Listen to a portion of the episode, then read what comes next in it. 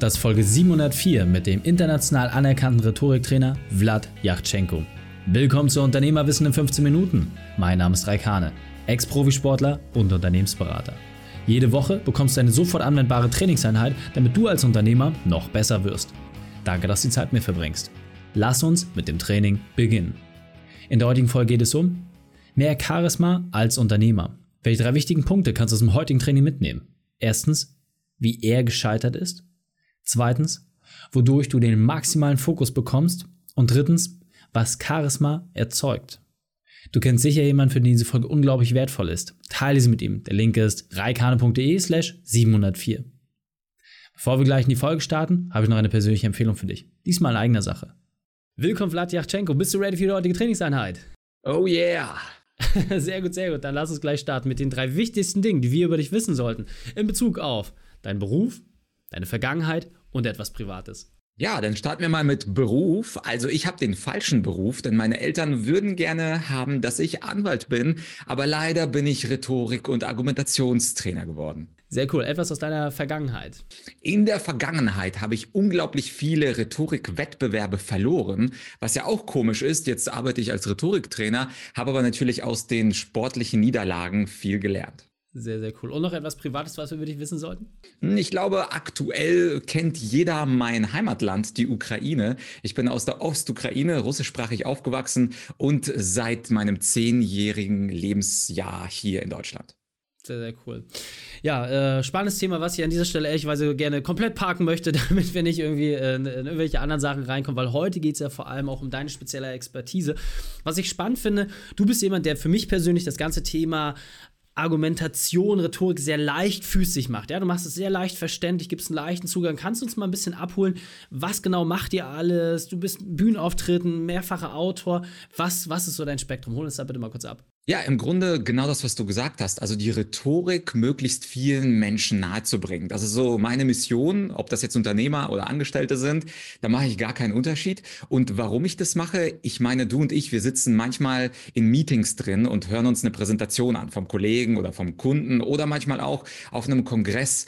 Und über 90 Prozent der Menschen sind unzufrieden mit Präsentationen in Deutschland. Das ist doch kein Zustand. Ja? Also wir verbringen Zeit, für dich ist Zeit kostbar, für mich ist Zeit kostbar und wir hören uns einen Typen an oder eine Typin, die extrem langweilig vorträgt, manchmal sogar betreutes Lesen. Da guckt man auf das PowerPoint-Slide und sagt, ja, das habe ich da geschrieben und das lese ich für euch jetzt ab. Und das ist extrem öde. Vor allem ist es gar nicht charismatisch und dagegen kämpfe ich und dagegen kämpfe ich natürlich auch mit den einfachsten Mitteln, wie zum Beispiel hin und wieder mal, und das ist ein Hack, die Präsentation auf schwarz stellen, also gar nicht die PowerPoint-Slide zeigen, sondern sondern den Fokus allein auf sich zu bekommen. Ein einfacher Hack, auch für einen Unternehmer.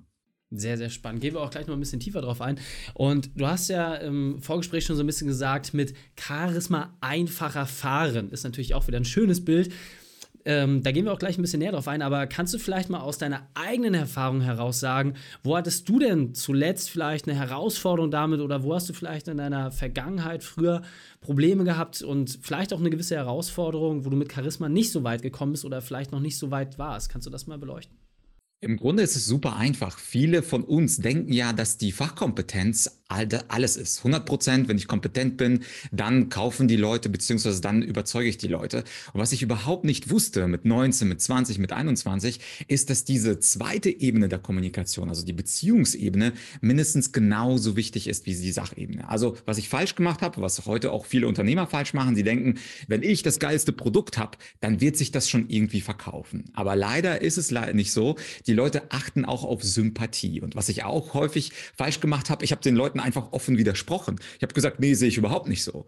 Und im Business jemandem zu widersprechen, ob das jetzt ein Kunde ist, eine Führungskraft, das ist zu hart. Das haben wir damals im Debattierclub so gelernt. Einfach offen widersprechen. Das stimmt nicht, weil XYZ, aber das macht einen extrem unsympathisch. Und insofern, wenn du eine aus meiner Sicht ungute Frage stellst, werde ich sagen, ah ja, interessante Frage. Ich würde das und das dazu sagen, um unsere unsere Beziehungsebene nicht zu zerstören, weil mein Ziel ist ja, mit uns tolles Interview zu führen und mit dem Kunden beispielsweise ein Rhetoriktraining zu verkaufen. Und natürlich die Beziehungsebene auf einfacher Ebene bedeutet nicht zu widersprechen und charismatisch zu sein. Das machen dann die sehr guten Leute. Die sammeln sogar Pluspunkte auf der Beziehungsebene und damit flutscht es in der Sachebene noch besser. Ja, sehr, sehr cool. Ähm, kann ich nur unterstreichen. Ähm, in meiner dunkelsten Phase, äh, da habe ich auch vor allem durch Arroganz brilliert und äh, wusste überhaupt nicht, was Charisma ist. Insofern, ja. Hättest du mich ein paar frü äh, Jahre früher treffen können, hätte ich es äh, vielleicht ein bisschen einfacher gehabt. Aber na gut. Deswegen hol doch mal vielleicht die Leute so ein bisschen ab. Du sagst gerade schon, in der Beziehung Pluspunkte sammeln, gerade auch im, im geschäftlichen Kontext. Was heißt denn das jetzt konkret? Also, wenn ich jetzt, ne, man kennt ja so dieses klassische, ja, zum Anfang ein bisschen Smalltalk, aber das meinst du ja gar nicht. Was genau meinst du? Wie kann ich Pluspunkte sammeln und vor allem genau welche Sachen muss ich berücksichtigen, um vielleicht auch nicht irgendwie in die größte Falle gleich zu Beginn reinzutreten? Ja, also die größte Falle, habe ich kurz schon erwähnt, das ist ein Widerspruch zu der anderen Person. Wenn man sagt, nee, das ist überhaupt nicht so. Menschen hassen Widersprüche. Und umgekehrt, Pluspunkte kann man sammeln, wenn man auf Gemeinsamkeiten geht. Heute geht es ja super einfach, dass du einfach auf LinkedIn oder Xing gehst und die Fragen, die du mir zu Beginn gestellt hast, also irgendwas aus der Vergangenheit, irgendwas Berufliches, irgendwas Privates, kann man innerhalb von drei Minuten schnell auf LinkedIn sich holen und dann im Gespräch auf Gemeinsamkeiten gehen. Und zwar nicht einfach nur im Smalltalk, das ist ein bisschen billig, wo man sagt, ja, hey, du bist ja auch aus der Stadt Osnabrück, cool, da bin ich auch mal zur Schule gegangen. Das ist ein bisschen billig, sondern die etwas höhere Kunst ist es, Gemeinsamkeiten im Hauptgespräch, also im Business-Deal-Gespräch zu gehen. Wenn man da an Gemeinsamkeiten anknüpfen kann, dann ist es absolut super. Also ich nehme mal dich und mich als Beispiel. Wenn wir beispielsweise über das Thema Podcasting und YouTube uns unterhalten, dass wir dann in der Gemeinsamkeit feststellen, wir machen beide auch die Interviews auf YouTube und wir beide haben eine gewisse YouTube-Strategie Strategie, die super ähnlich ist, obwohl wir eigentlich ursprünglich für den Podcast etwas gemacht haben. Und diese Sachebene, dass wir also gemeinsam etwas finden, was uns beiden gefällt und wo wir beide auch einander Tipps geben können, das kann man ja im Sach- und Fachgespräch auch betonen. Und dann denkt man, boah, der Reik ist super, der macht ja was ähnliches wie ich, das ist ein super klasse Typ. Und dann kommen wir auch viel leichter dazu, dass ich bei dir ein Coaching oder du bei mir ein Coaching buchst, ein paar Stunden später. Ja, sehr cool. Finde ich, äh, find ich sehr schön, wie du es auch hergeleitet hast. Und du hast gerade schon gesagt, der Widerspruch ist so eine der häufigsten Sachen, wo die Leute irgendwie hängen bleiben. Was sind denn noch vielleicht so zwei, drei andere Dinge, wo ich eine Beziehungsebene auch einfach ja, kaputt machen kann, ähm, um gar, da nicht vor allem in die Falle zu laufen, um ja, diesen Schmierstoff, was du gerade schon gesagt hast, was ja auf sehr, sehr feiner Linie quasi im O-Ton passiert, äh, um das sauber zu halten? Ja, also ich bleibe mal beim Thema Widerspruch und zwar würde ich das aufdröseln sprachlicherseits. Widerspruch kommt nämlich häufig sehr, sehr sanft daher. Zum Beispiel, ja, ja, das war eine gute Frage, Reik, aber du hättest mich auch XY fragen können. Und dieses Ja, aber, das ist etwas, was die Menschen nervt. Und in einem meiner Bücher habe ich über sogenannte Abersager geschrieben. Das sind Menschen, die auf alles ein Aber geben. Das ist zwar kein konkreter Widerspruch, aber ein indirekter Widerspruch. Oder, dass man sagt, sagt, ja, man kann das aber auch anders sehen oder ohne das Wort aber. Ich sehe das ein wenig anders. Auch hier ist das zwar sprachlich sehr weich formuliert, aber die andere Person merkt sofort, naja, da möchte mir eigentlich jemand widersprechen, wenn er etwas anders sieht. Oder das größte Vehikel, wie man eine Beziehungsebene kaputt macht, ist das Wort Nein. Dass man sagt, bla bla bla, wie sehen Sie das? Nein, möchte ich nicht. Und dieses Nein ist sozusagen die größte verbale Wand, die man zwischen sich und einem einem Kunden aufbauen kann. Es ist zwar ein sehr direkter Widerspruch, aber niemand hört das Nein gerne. Und natürlich gibt es hier vielleicht auch einige Leute bei dir, die aus dem Vertrieb sind und gerne auch das Nein als noch ein Impuls nötig betrachten. Aber nicht alle Menschen sind ja Vertriebler. Und wenn du jemandem Nein sagst, ist das eine fette, fette Wand zwischen dir und dem, der anderen Person. Insofern gibt es Widerspruch sprachlich in tausend Gesichtern, tausend und eine Nacht. Auf tausend und eine Weise kann man in Widerspruch geraten. Und wir sollten darauf darauf achten, dass wir immer auf der Ja-Straße sind. Das kennt Verkäufer auch, dass man eher mit einem Ja einsteigt und einfach daneben seine Position darstellt, nicht mit einem Aber-Sager, sondern mit einem Und. Ja, dann sagt man, ach so, du machst keine YouTube-Videos und ich mache zum Beispiel welche. Das klingt viel besser als, ach so, du machst keine YouTube-Videos, aber ich mache zum Beispiel welche. Das sind ganz, ganz große Unterschiede und das kann jeder Unternehmer, Unternehmer sind ja smart, sofort in die äh, eigene Systematik reinbringen, statt aber und sagen, damit ist schon viel auf der Beziehungsebene getan. Ja, und äh, was ich vor allem gerade interessant finde, genauso wie du es äh, gesagt hast, wie kann ich denn jetzt nicht einfach nur so eine weichgespülte Rhetorik da irgendwie daherbringen, dass ich zu allem Ja und Amen sage, weil das ist ja auch nicht im Sinne, gerade auch nicht, wenn man sich als Geschäftsführer irgendwie äh, auf Augenhöhe unterhalten möchte, sondern einfach, so wie du es gesagt hast, einen weiteren Handlungsstrang aufzumachen, um dort letzten Endes seine Position komplett unabhängig von dem zu positionieren. Sehr, sehr cool. Ähm, kannst du vielleicht nochmal irgendwie mitgeben, worauf muss ich besonders achten? Also wenn es wirklich nur eine Sache gibt, die für mich im Gespräch wichtig ist, was ist da wirklich so die Essenz? Was ist so quasi diese eine rote Tafel, die ich immer im Kopf haben sollte, damit ich auf der Beziehungsebene mit meinem Charisma entsprechend punkten kann? Ja, wir hatten das Thema Smalltalk angesprochen. Super wichtig. Es gibt wissenschaftliche Experimente, dass wenn Menschen sich vorher auch per Mail so ein paar Niceties, nennt man die in Amerika, also Nettigkeiten austauschen, dass dann die Wahrscheinlichkeit eines Deals höher ist, so circa 20, 30 Prozent. Und das ist doch schon mal sehr, sehr viel wert, wenn ich vorher weiß, aha, Smalltalk hat auch einen gewissen Wert, auch einen Geldwert.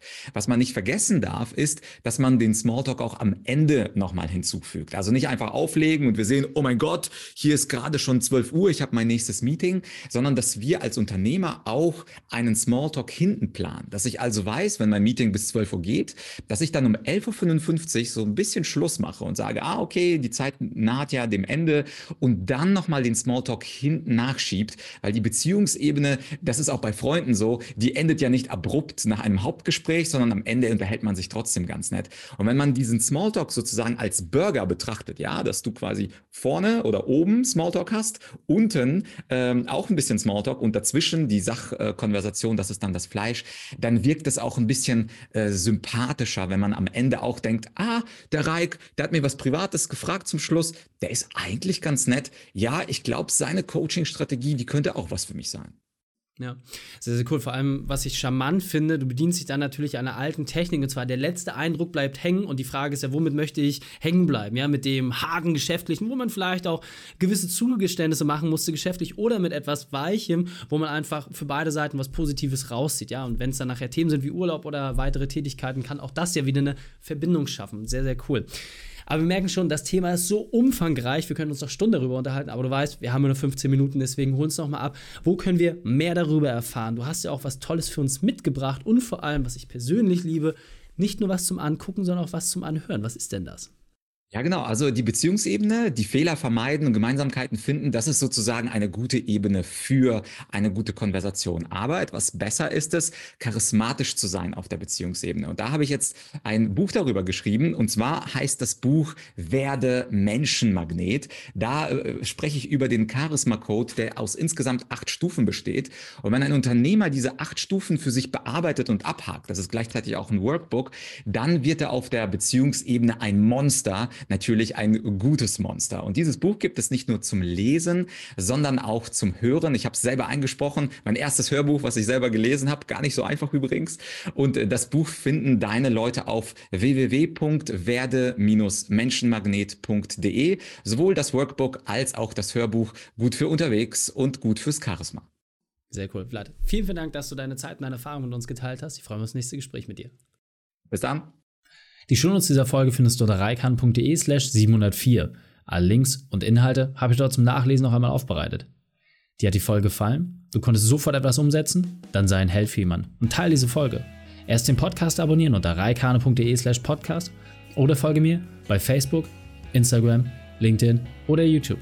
Denn ich bin hier, um dich als Unternehmer noch besser zu machen. Danke, dass du die Zeit mit uns verbracht hast. Das Training ist jetzt vorbei. Jetzt liegt es an dir. Und damit viel Spaß bei der Umsetzung.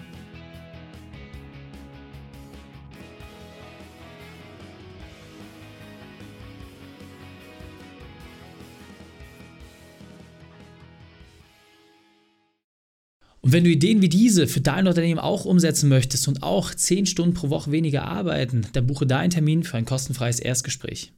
Dann sprechen wir gemeinsam und schauen, mit welcher Methode wir dich am schnellsten voranbekommen. Geh einfach auf reikane.de/slash Austausch und buche dein kostenloses Erstgespräch. Einfach eintragen und dann sprechen wir schon bald persönlich miteinander. reikane.de slash Austausch.